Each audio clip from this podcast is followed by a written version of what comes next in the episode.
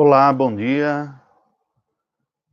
Estamos iniciando agora o nosso encontro para o estudo da, da palavra do Senhor neste domingo, com esta transmissão da nossa aula de escola dominical.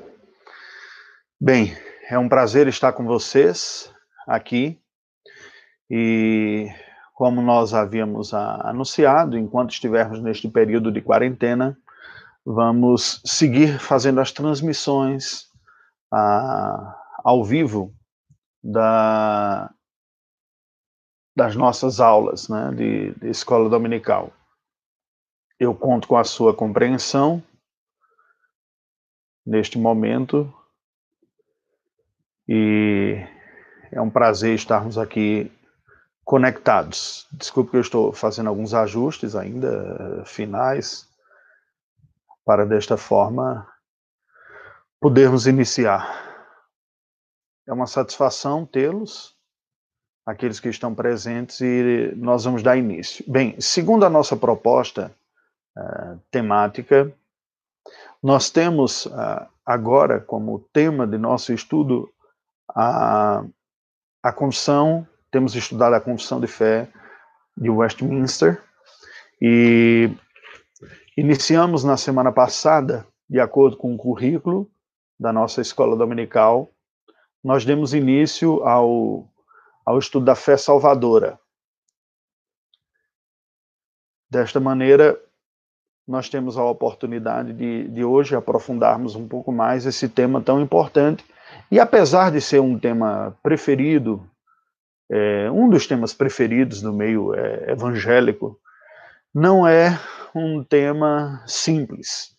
Há muitas controvérsias relacionadas, como nós perceberemos, embora a nossa abordagem, como costuma ser, é uma abordagem mais positiva. Nós buscamos sempre enfatizar os aspectos uh, de afirmações positivas da palavra de Deus e uh, evitar uh, pôr o nosso foco na polêmica.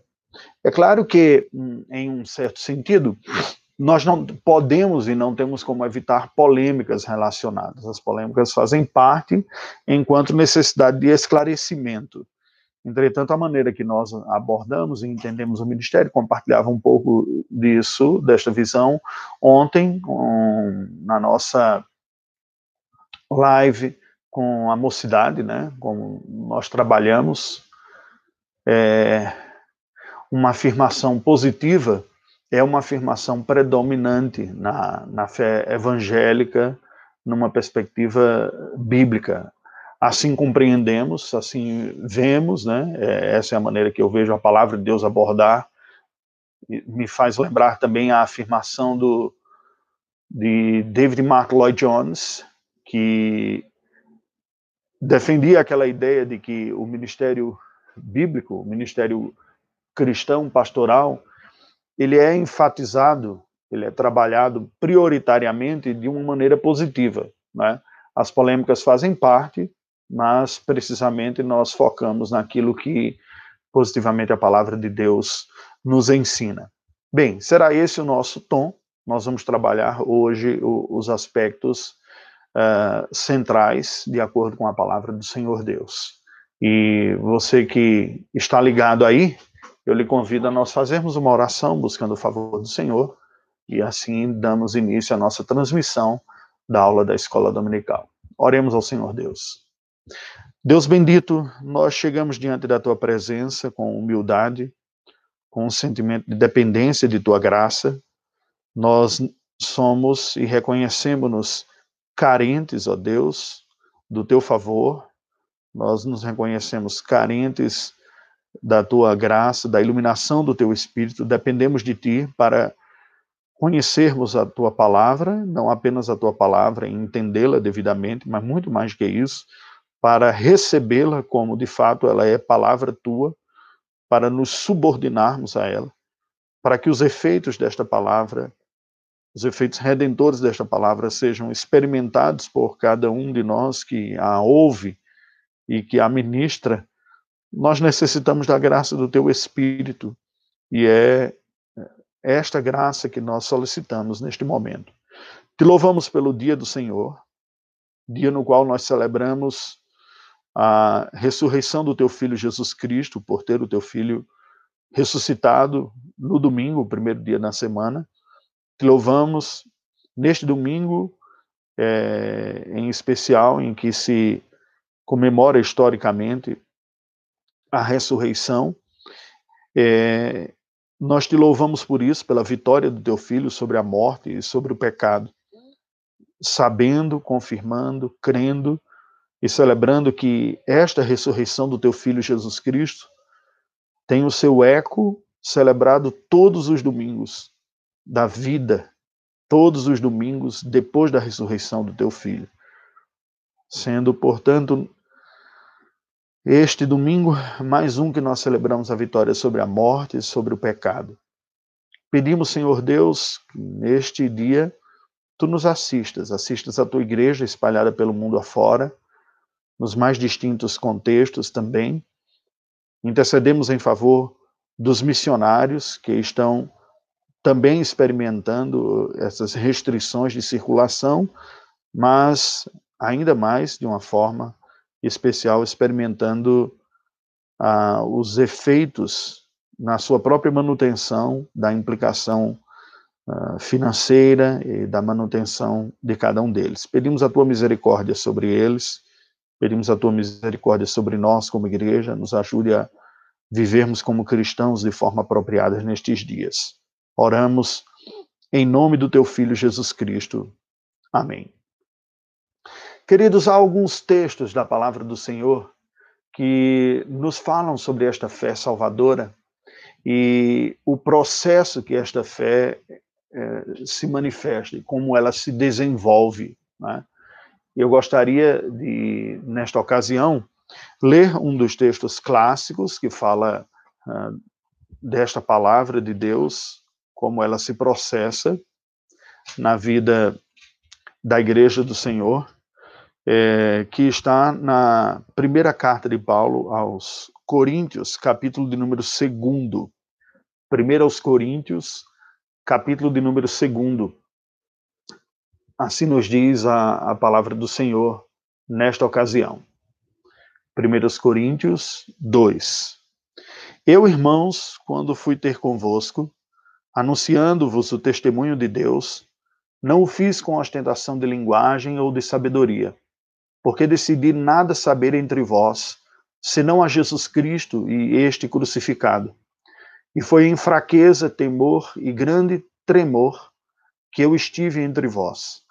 A minha palavra e a minha pregação não consistiram em linguagem persuasiva de sabedoria, mas em demonstração do Espírito e de poder, para que a vossa fé não se apoiasse em sabedoria humana, e sim no poder de Deus. A verdadeira sabedoria o ensino, entretanto, expomos a sabedoria entre os experimentados, não porém a sabedoria deste século, nem a dos poderosos desta época que se reduzem a nada, mas falamos a sabedoria de Deus em mistério, outrora oculta, a qual Deus pré-ordenou desde a eternidade para a nossa glória. Sabedoria essa que nenhum dos poderosos deste século conheceu, porque se a tivessem conhecido, jamais teriam crucificado o Senhor da glória. Mas como está escrito, nem olhos viram, nem ouvidos ouviram, nem jamais penetrou em coração humano o que Deus tem preparado para aqueles que o amam. Mas Deus nos revelou pelo Espírito, porque o Espírito a todas as coisas perscruta, até mesmo as profundezas de Deus. Porque qual dos homens sabe as coisas do homem, senão o seu próprio Espírito que nele está? Assim também as coisas de Deus ninguém as conhece, senão o Espírito de Deus.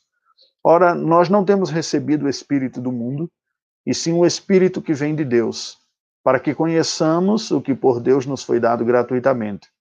Disto também falamos, não em palavras ensinadas pela sabedoria humana, mas ensinadas pelo Espírito, conferindo coisas espirituais com espirituais. Ora, o homem natural não aceita as coisas do Espírito porque eles são loucura e não pode entendê-las porque elas se discernem espiritualmente.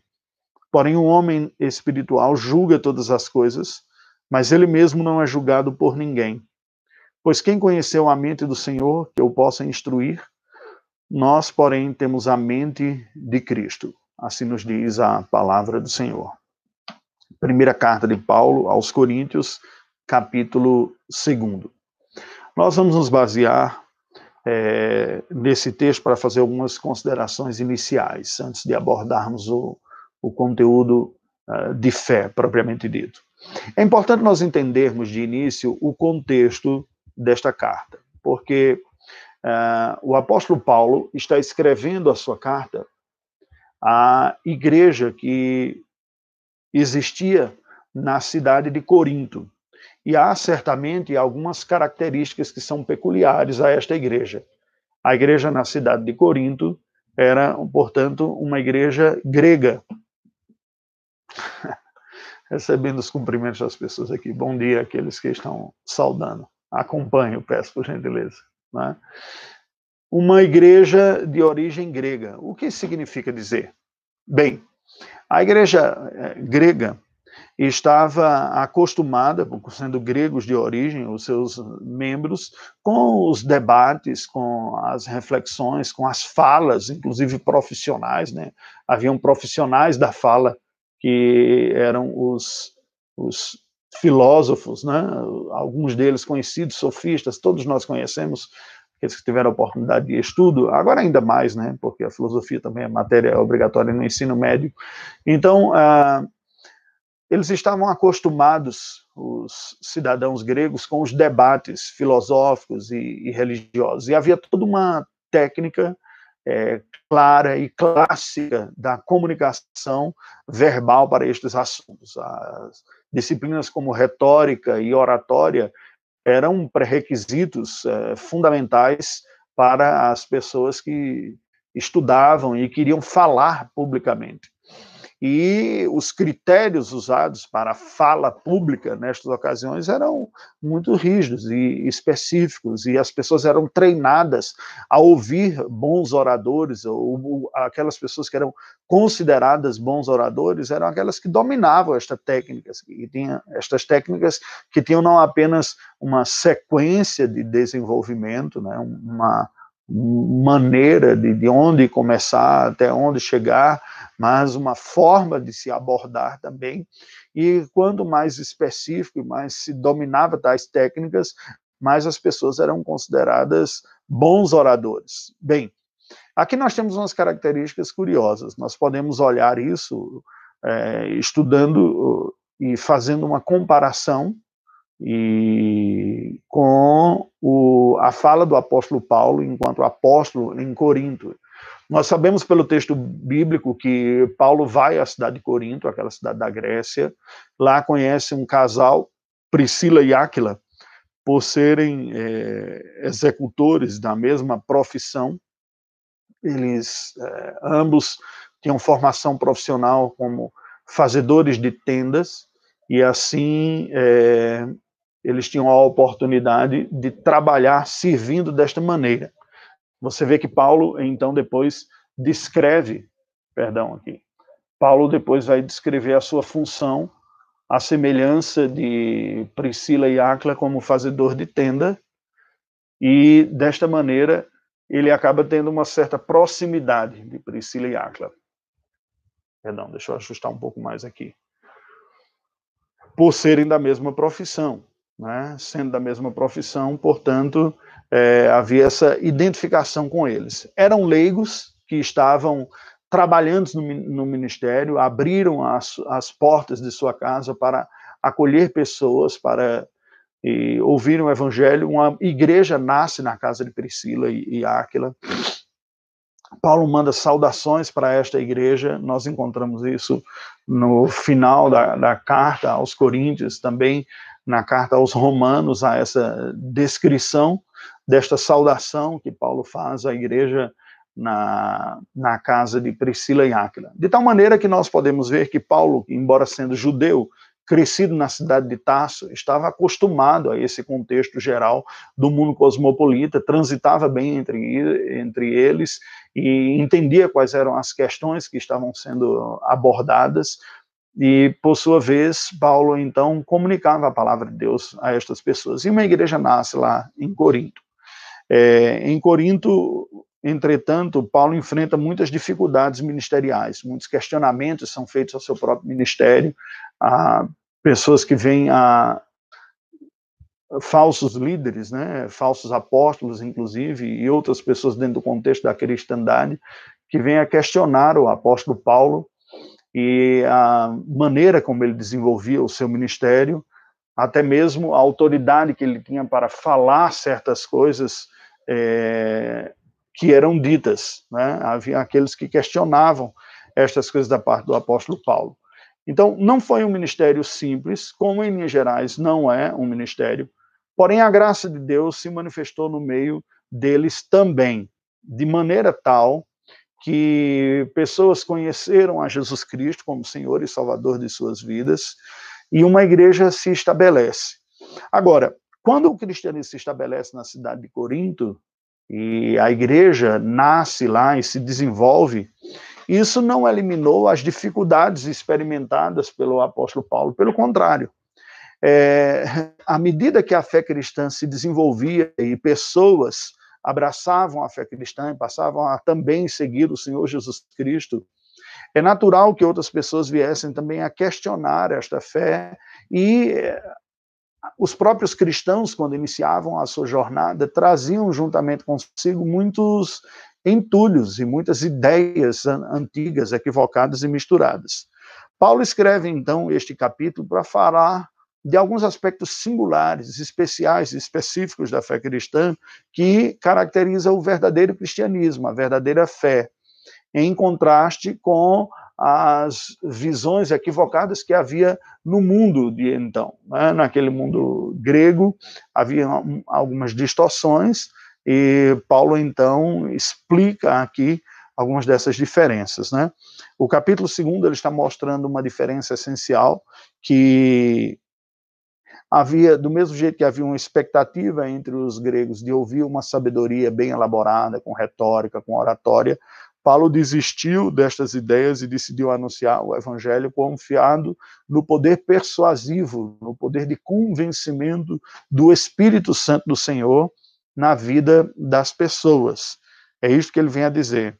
Ele diz: Nós expomos uma sabedoria entre os experimentados não a sabedoria deste século, verso número 6, nem a dos poderosos da época, que se reduzem a nada, que são os modismos e, do conhecimento, e toda geração terá a sua, né? A, os temas que vão virando temas é, prediletos, aqueles que, que as pessoas gostam de abordar e que vão se repetindo nas, nas ciências, vão se repetindo até na academia evangélica, muitas vezes, são temas recorrentes e que muitas pessoas dão preferência a eles. O que é que Paulo vai dizer aqui? Ele diz: olha, não foi desta maneira. Nós passamos e falamos e comunicamos uma outra sabedoria, uma sabedoria da parte de Deus, uma sabedoria que esteve oculta durante muito tempo, que nós tínhamos apenas uma sombra, uma vaga ideia, que era precisamente a execução histórica da redenção, o cumprimento que Deus executa na história da sua obra de salvação, na pessoa do seu filho Jesus Cristo. Isso esteve oculto, mas Deus já havia pré-ordenado desde toda a eternidade para a nossa glória essa sabedoria de que em Cristo Jesus pessoas estavam sendo alcançadas em vários lugares, pessoas estavam sendo alcançadas, e a própria experiência de Corinto era uma evidência disso. Deus está alcançando o seu povo pelo Evangelho, pelo mundo afora. Esta é a grande notícia, esta é a grande obra missionária. Né? O Senhor Deus está alcançando o seu povo pelo mundo afora. E, gente, quando nós participamos da obra ministerial com a certeza de que não se trata simplesmente de um desenvolvimento religioso ali, mas que nós estamos, pela graça de Deus, tomando parte numa, na mais extraordinária obra, que é a obra de redenção que Deus está operando pelo mundo afora, isso muda completamente a maneira de você ver e você se relacionar com o próprio ministério, a sua atuação. Não falo apenas do ministério pastoral, enquanto pastor, mas falo para você como o ministério cristão. Porque muitas vezes os, os, nossos irmãos, os membros da igreja, se sentem um tanto quanto intimidados. Né? Eu me lembro da, de uma fala, a Rosa, que está acompanhando aqui pelo Facebook, né? A Rosa é sempre muito elogiosa com relação às aulas de escola dominical, né? com relação ao ensino uh, bíblico. E nós discutimos na época que eu dava aula no Instituto Bíblico no Alto Tietê, quando fui pastor em, em Suzano, sobre os temas da teologia e da fé. E era muito comum pessoas comunicarem as suas inseguranças. Isso existe na igreja, em, em, tudo quanto é lugar no ambiente cristão. Inseguranças quanto à fé. Ah, mas eu não sei como falar direito, eu não sei o que falar. Se a pessoa tiver dúvidas, como é que eu, eu não me sinto preparado para responder? E este é um dos benefícios de quando a igreja se propõe não apenas a comunicar de uma forma uh, ordinária e constante o Evangelho e a palavra do Senhor através dos recursos que tem, como os cultos e a escola dominical, mas também para oferecer uma instrução diferenciada. E eu costumava dizer o seguinte, que o Instituto Bíblico é uma boa ferramenta para a vida da igreja, e de fato ele é útil quando ele existe no âmbito do, dos presbitérios, em alguns outros âmbitos normais, é, nós normalmente percebemos que os pastores que tiveram um histórico de, de, passar por um instituto bíblico têm uma sensibilidade, costumam ter uma sensibilidade evangelística e ministerial maior, porque os nossos seminários tendem a ter um foco maior na compreensão, na exegese, que tem sua qualidade, tem o seu valor, é importante, nós devemos fazê-lo. Entretanto, o Instituto tem essa pegada um pouco mais prática. Mas, por outro lado, é, a existência dessas instituições mostra que, de alguma maneira, há, pessoas no seio da igreja que não se sentem devidamente edificadas e preparadas para darem testemunho da sua fé. É claro que se nós olharmos o período bíblico aqui, não foi um período que tinha seminário, instituto bíblico, por diversos motivos, por várias conjunturas, a própria instituição, igreja cristã, não estava estabelecida desta maneira, e nós não, eu não observo isso num tom de crítica, como se essas instituições elas fossem negativas à fé. Mas a proposta dessas instituições, que é oferecer uma edificação e um crescimento ministerial compreensivo da fé, ela não foi abandonada. O exemplo, como nós vemos em próprio Corinto aqui, é como o apóstolo Paulo se engaja na busca de uma edificação espiritual da vida da sua igreja e como ele se engaja num treinamento mais específico de outras pessoas também. Mas em quê? Um homem com uma grande capacidade teológica e teórica e reflexiva não perdia a oportunidade de oferecer um conhecimento bíblico, e esta é a sua ênfase. Ele está dizendo: esta sabedoria que nós temos é uma sabedoria única.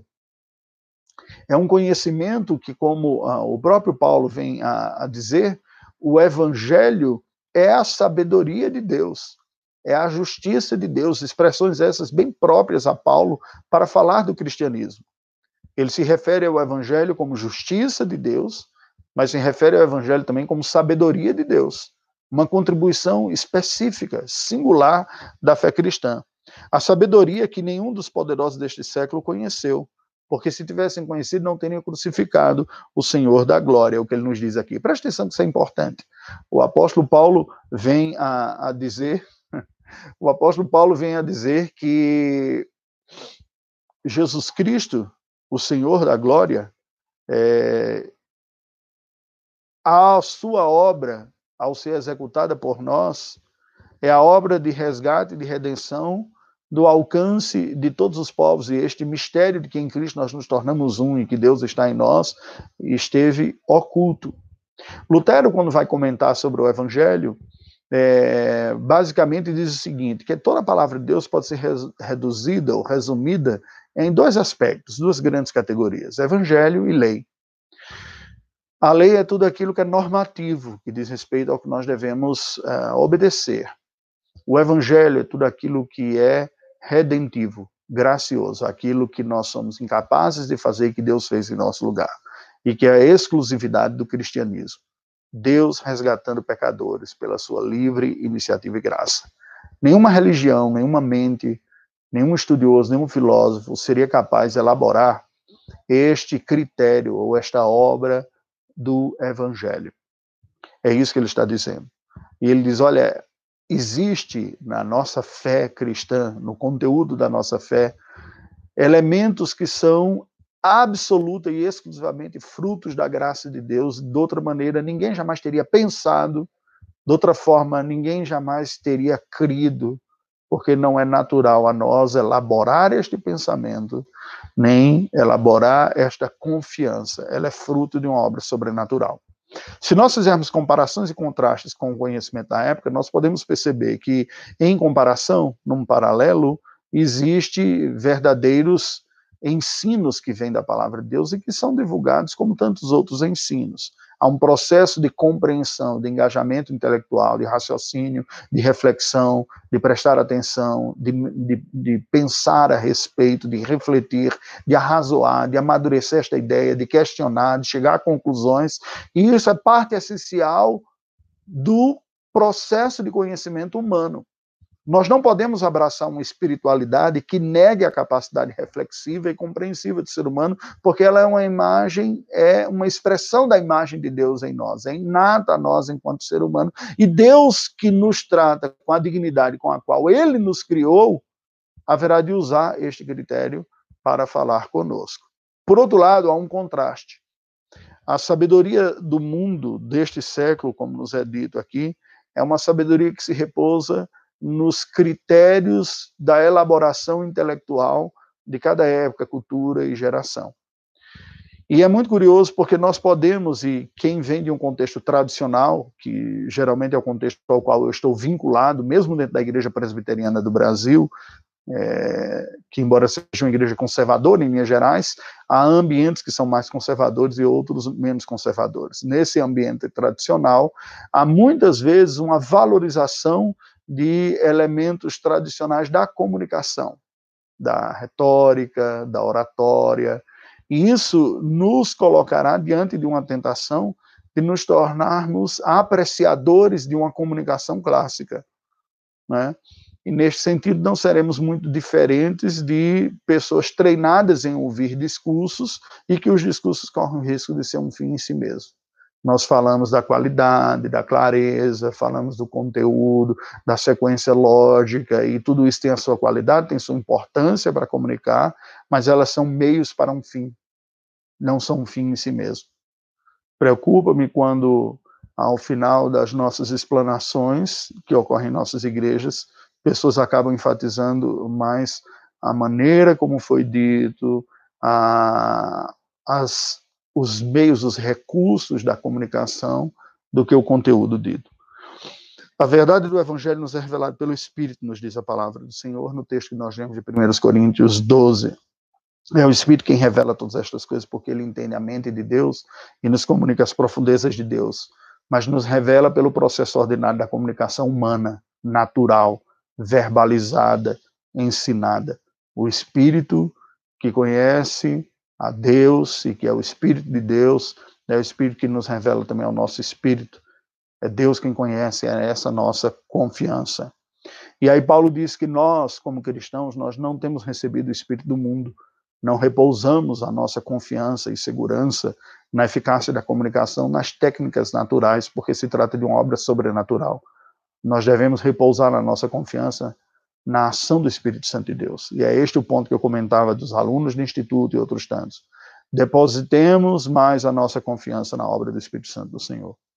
Comuniquemos o Evangelho com a medida da compreensão que nós temos, porque este é um princípio válido. Aliás, isso me tem redimido, me tem salvado, me livrado de crises mais profundas, me capacitado a enfrentar auditórios distintos, que é a ciência e a consciência de que eu prestarei contas diante do Senhor daquilo que recebi. Se por um lado há um temor, uma grande responsabilidade que toda comunicação nossa nós prestaremos conta, né, de cada palavra proferida diante de Deus, há um santo temor, por outro lado há uma santa libertação. Porque Deus não exigirá de mim mais do que me deu. Lembra-se da parábola dos talentos, que ele distribuiu dez para um, cinco para outro, um para outro. Então, nós somos responsáveis por administrar aquilo que recebemos. E, portanto, devemos entregar aquilo que recebemos. E Paulo diz: Nós falamos destas coisas espirituais, não em palavras ensinadas por sabedoria humana, mas ensinadas pelo Espírito, conferindo as coisas espirituais com espirituais. Que ele está a afirmar isso. O conteúdo bíblico, o conteúdo da mensagem cristã, é um conteúdo que está baseado na mensagem bíblica, na própria palavra de Deus. A nossa reflexão para uma mensagem saudável, uma mensagem com aprovação divina, uma mensagem que nós podemos dizer que comunique a vox dei, a voz de Deus, é aquela que, comparando-se com outras partes da Escritura, encontra o seu apoio e a sua ressonância. Ela está em harmonia com toda a Escritura. Uma mensagem que, se alguém procurar aprovação humana, não se sentirá, se sentirá encorajado a fazê-lo, porque não virá uma aprovação humana. O ser humano natural, sem a graça do Espírito Santo de Deus, não abraça esta convicção. Mas o ser humano natural, assistido pelo Espírito Santo de Deus, abraçará o Evangelho sim. O homem natural julga as coisas por ele mesmo. O homem espiritual julga todas as coisas, mas não é julgado por ninguém. O próprio Deus o sonda o coração. Nós temos a mente de Cristo, é o que nos diz a palavra do Senhor. O que é que nós podemos falar, portanto, né, nesta manhã, agora nessa segunda parte da nossa reflexão, sobre a fé salvadora? Primeiro, eu gostaria de definir com vocês o que é a fé salvadora.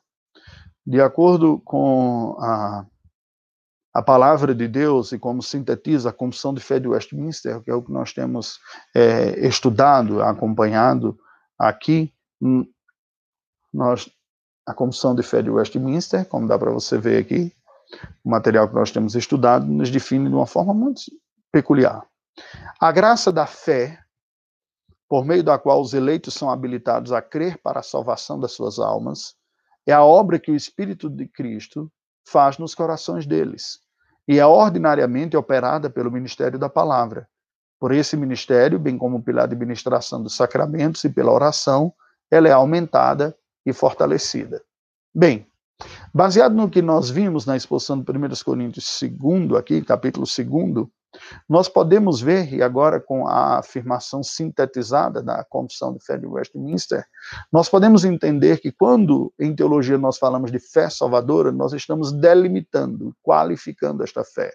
Há um substantivo, fé, e fé sendo usado aqui como sendo é, um ato de confiança em a mensagem do Evangelho, na mensagem do Evangelho. Pela nossa última reflexão, se eu não me engano, na última aula de escola dominical, e você pode acessar acionando o, o canal aqui no YouTube, se você vê a, a aula anterior, que nós introduzimos esse assunto, e explicamos um pouco deste elemento da fé, ou no estudo da quinta-feira, que também trabalhei algo semelhante e sobre o qual retornarei na próxima quinta-feira, que são as convicções. Penso que seja tenha sido esse da quinta-feira. A fé pode ser resumida biblicamente em três aspectos. A primeira delas, um conteúdo de fé, que é aquilo que nós comunicamos, a mensagem da obra de Jesus Cristo. Ela tem a ver, em segundo momento, a uma concordância com a historicidade desta fé. Eu entendo a mensagem e eu concordo que ela é historicamente verdadeira, que ela foi dita por quem disse e que ela diz o que disse. Então, eu conheço o conteúdo, eu concordo com a historicidade deste conteúdo, dos fatos narrados, da história narrada, do discurso narrado, da narrativa narrada. E o terceiro elemento, mais profundo deles, porque isso vem em elementos, né? Eu avalio o discurso como um todo, no nível mais geral aqui. Eu entendo esse discurso, eu concordo com a historicidade desse, no nível um pouco mais profundo aqui. E no mais profundo ainda, como um funil, eu então confio nisso para o estado de minha alma, para o estado de redenção de minha alma.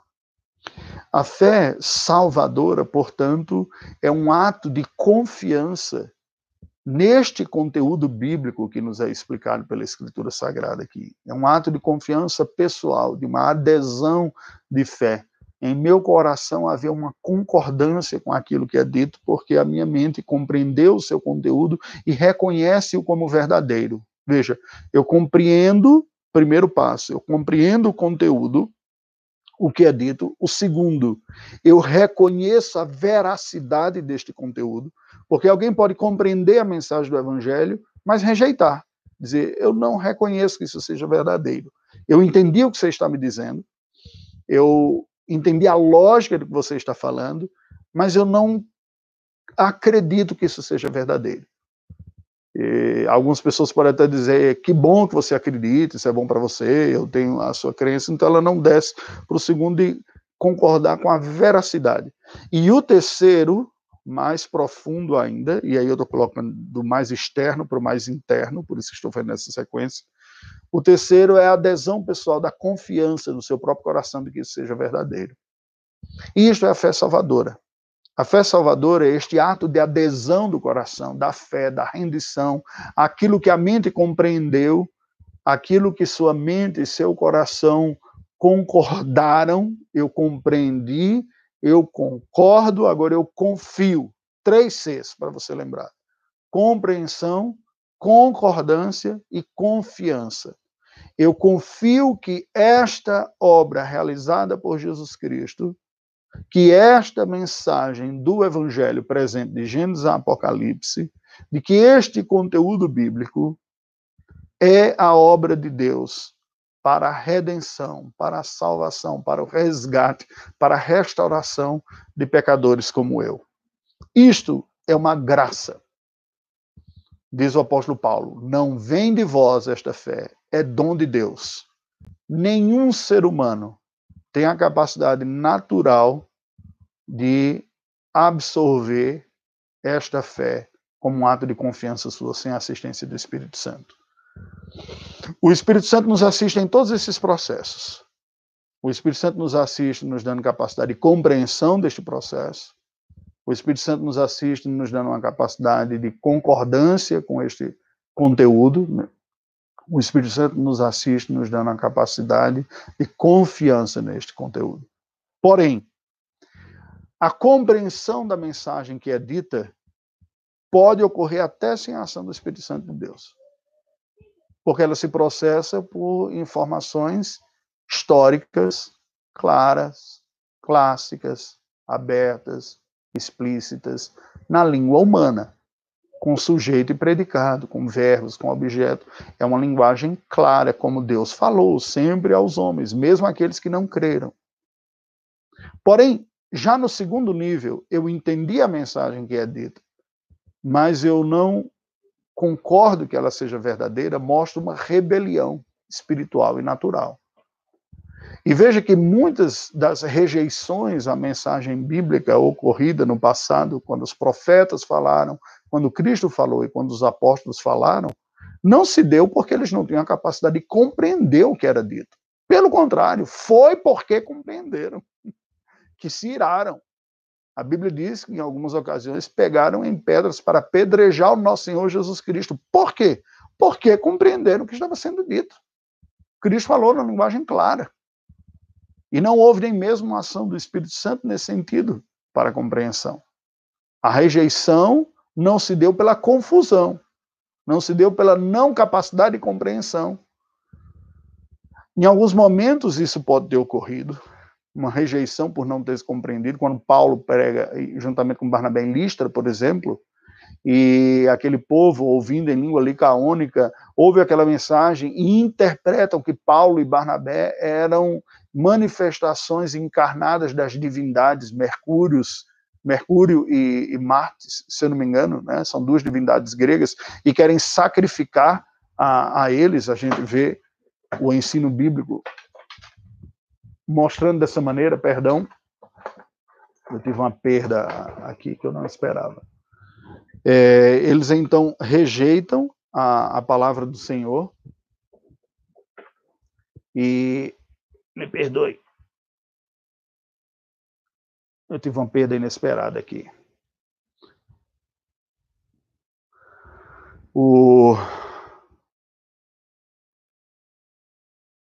Quando Paulo e Barnabé, então, são rejeitados, né? a, a mensagem dele é, é criticada, nós percebemos que aquelas pessoas não estavam compreendendo direito o que era, o que era dito.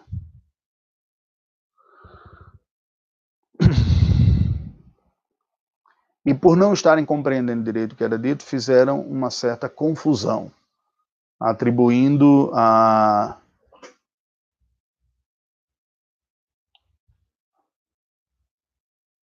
atribuindo a Paulo e Barnabé uma manifestação da própria divindade nos seus dias. Deixe-me ver onde isso aparece. Está no livro de Atos dos Apóstolos, quando eles capítulo de número 14. Mercúrio e Júpiter. Eu falei Marte, mas não, é Júpiter. É, quando há esta confusão aqui, e eles atribuem a Paulo e Barnabé a manifestação. Então, isso mostra que, no segundo nível, aquelas pessoas não haviam compreendido é, bem a mensagem bíblica do que foi dito. Era um problema ainda de compreensão. Né? Então, elas compreenderam a sentença, elas não compreenderam a sentença. Outras pessoas compreenderam a sentença, mas não concordaram, não creram que aquilo era uh, verdade e por isso rejeitaram. É o caso do, dos judeus, né? Quando a palavra de Deus diz que eles rejeitaram, não crendo que Jesus era o Messias, e até que Deus, então, o apóstolo se volta e diz: Eu vou anunciar a outros o evangelho, em Atos capítulo 13, uma vez que vocês rejeitaram esta verdade. Deixe-me dar esse exemplo, esse duplo exemplo aqui destas duas ocasiões. Me permitam aqui retomar Atos capítulo 13 e Atos capítulo 14. Nós temos a, a narrativa aqui.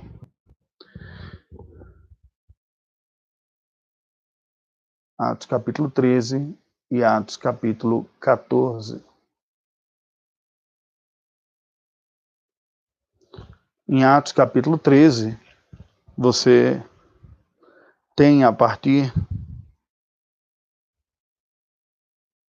do versículo 46 a descrição desta realidade.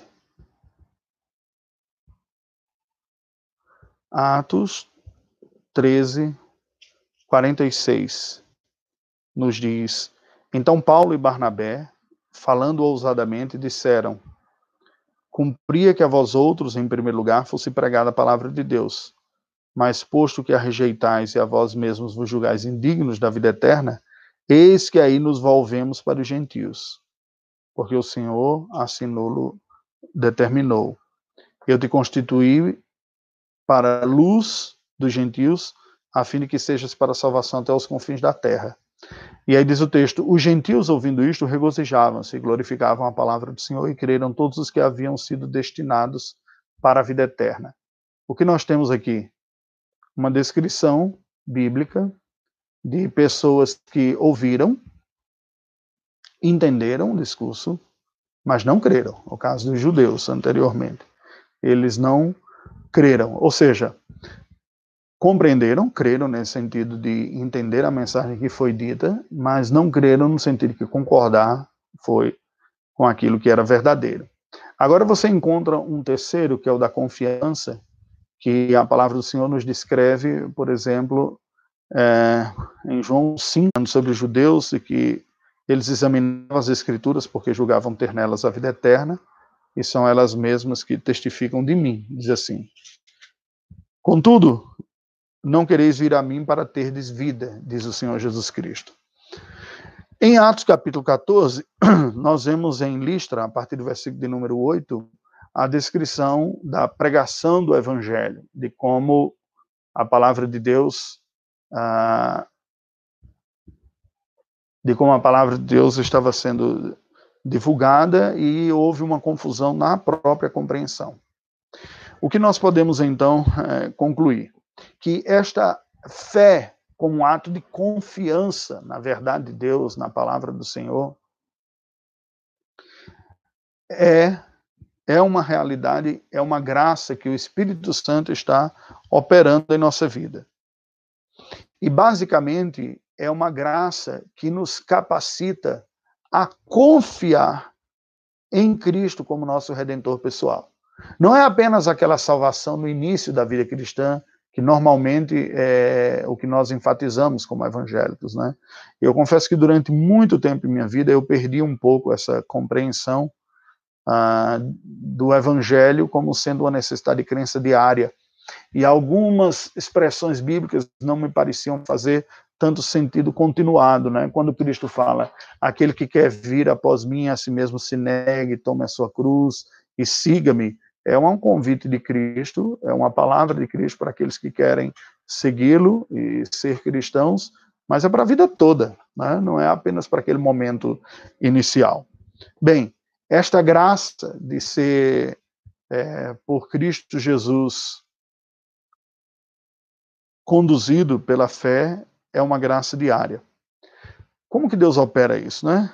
Esta graça da fé, da confiança na obra de Deus é ordinariamente concedida pelo ministério da palavra. Por isso você vai ouvir constantemente é, as pessoas, a, a palavra de Deus mostrarem que ao ser anunciada estas palavras, sermão de Pedro no dia de Pentecostes, a palavra do Senhor nos diz que compungindo-se-lhes o coração, creram. Né? Então é uma graça que está sendo operada, que trabalha em nós, em nossa vida e que nos capacita a crer e que vem pela ação do Espírito Santo de Deus através do ministério da própria palavra de Deus.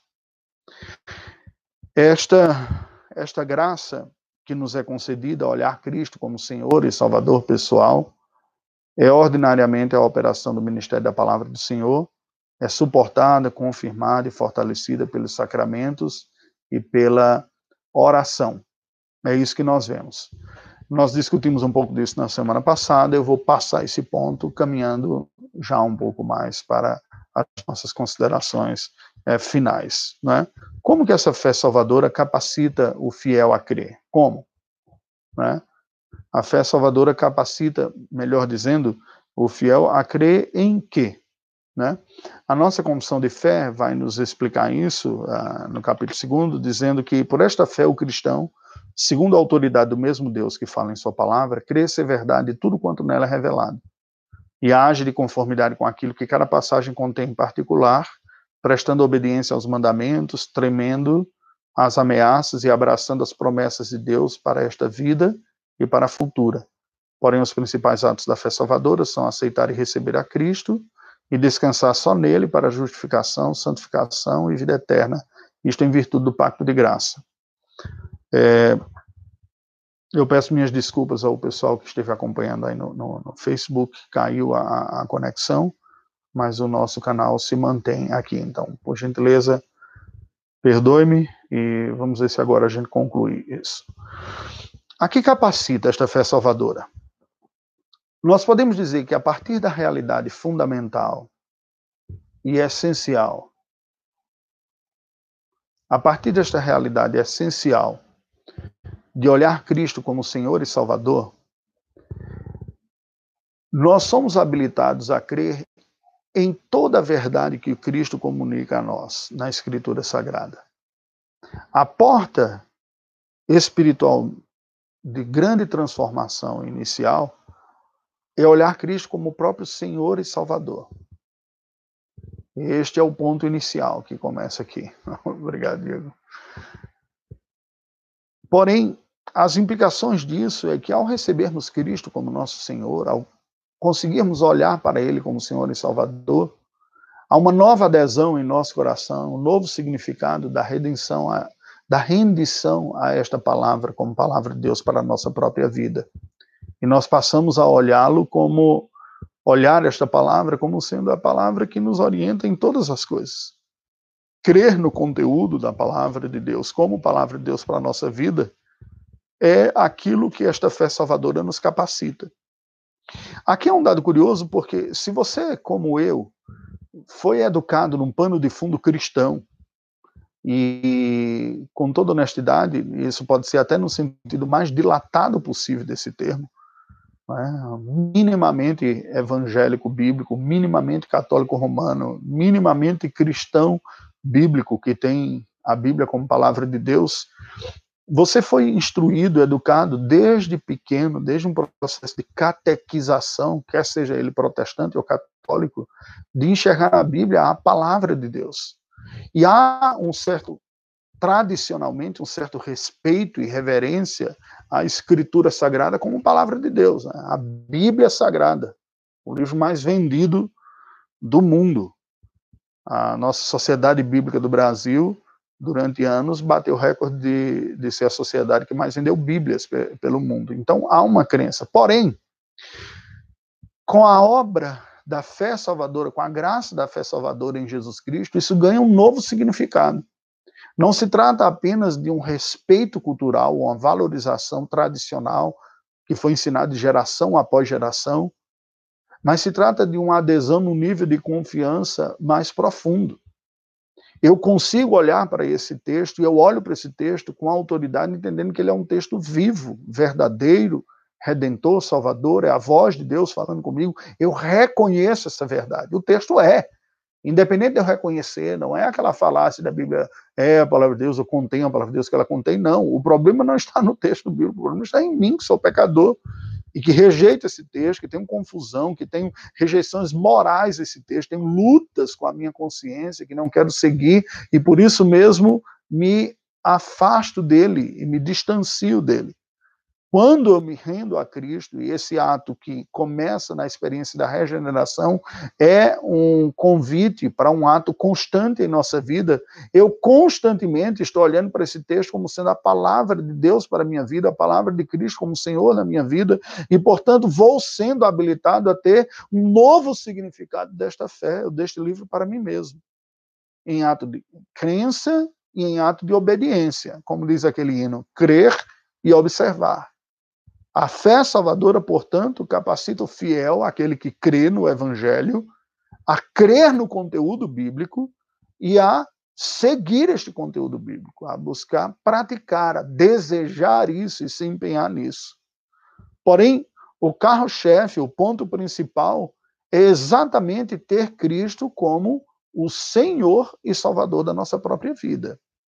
E como isso se manifesta? Como essa fé se manifesta? Aí o terceiro ah, parágrafo vai dizer: esta fé é de diferentes graus, ela é fraca ou forte, ela pode ser muitas vezes e de muitos modos assaltada e enfraquecida, mas sempre alcança a vitória, desenvolvendo-se em muitos até a plena segurança em Cristo, que é tanto o autor como o consumador da fé.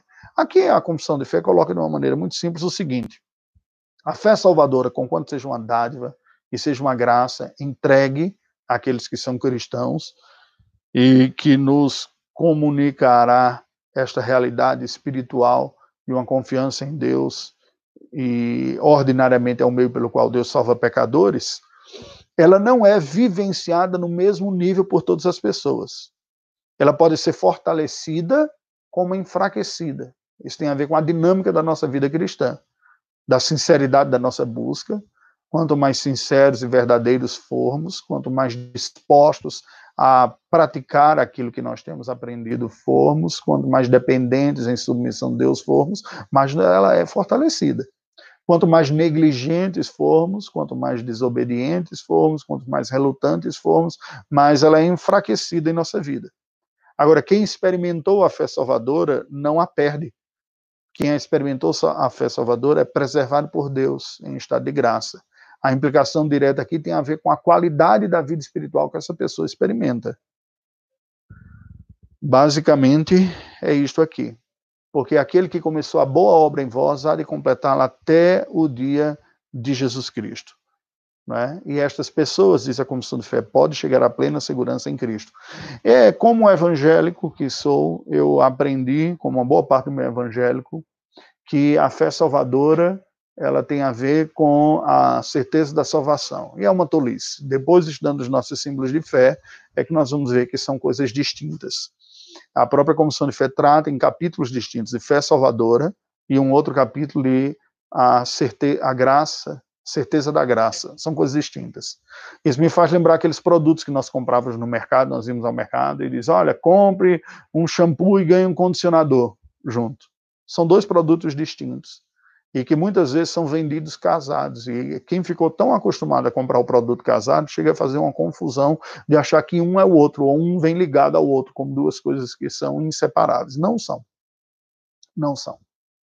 É possível que alguém tenha a fé salvadora, crê em Cristo como Senhor e Salvador de sua vida, tenha sido regenerado pela graça, mas por fatores na sua vida de negligência, de diferença, uma série de dificuldades, essa pessoa nunca vem amadurecer tanto ao ponto de encontrar segurança de seu próprio estado espiritual de salvação. Assim como é possível que alguém acredite que seja, tenha uma segurança e uma falsa segurança. No final do Sermão do Monte, o Senhor Jesus Cristo nos diz isso. Naquele dia, muitos chegarão dizendo: Senhor, Senhor, então não fizemos isso, aquilo, outro. Ele diz: Apartai-vos de mim, malditos, eu nunca vos conheci. É possível, são graças distintas. É? Agora, qual é o ponto aqui? A vida saudável, a vida cristã saudável, aquela que está cheia de motivação, de alegria, que nos capacita a ser instrumento nas mãos de Deus para ajudar outras pessoas, ela traz consigo no seu bojo, como elemento profundamente motivador e capacitador, esta maturidade da fé e esta certeza, que absolutamente tem a ver conosco, com qualidades nossas. A salvação, ou a certeza da salvação, não é uma retribuição por um mérito nosso. A salvação. A certeza é uma realidade subjetiva que nós experimentamos como fruto da graça do Senhor. O estado de nossa alma não é definido pela certeza do estado de nossa alma. o estado de nossa alma é definido pela obra de Jesus Cristo e a nossa crença nisso, a fé salvadora que nós experimentamos. O que nós precisamos é cuidar da nossa fé para que ela amadureça.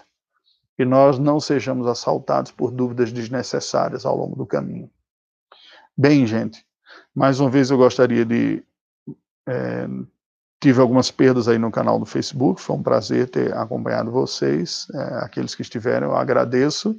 Nós vamos interromper eu gostaria também de abrir, não há muito espaço, e, mas alguns que tivessem alguma dúvida, algum questionamento, coloquei, a gente procuraria esclarecer. Foi falar apenas de alguma dificuldade na conexão aqui e ah, algo ligado ao discurso, mas nenhuma questão. Por gentileza, fiquem à vontade para interagir também. Vamos ter uma palavra de oração, se até o final você tiver mais algo a dizer, eu agradeço. À noite, às 19 horas, é, pelo canal da Primeira Igreja Presbiteriana de Belo Horizonte no YouTube, você terá a ministração da pregação a, noturna na vida da igreja.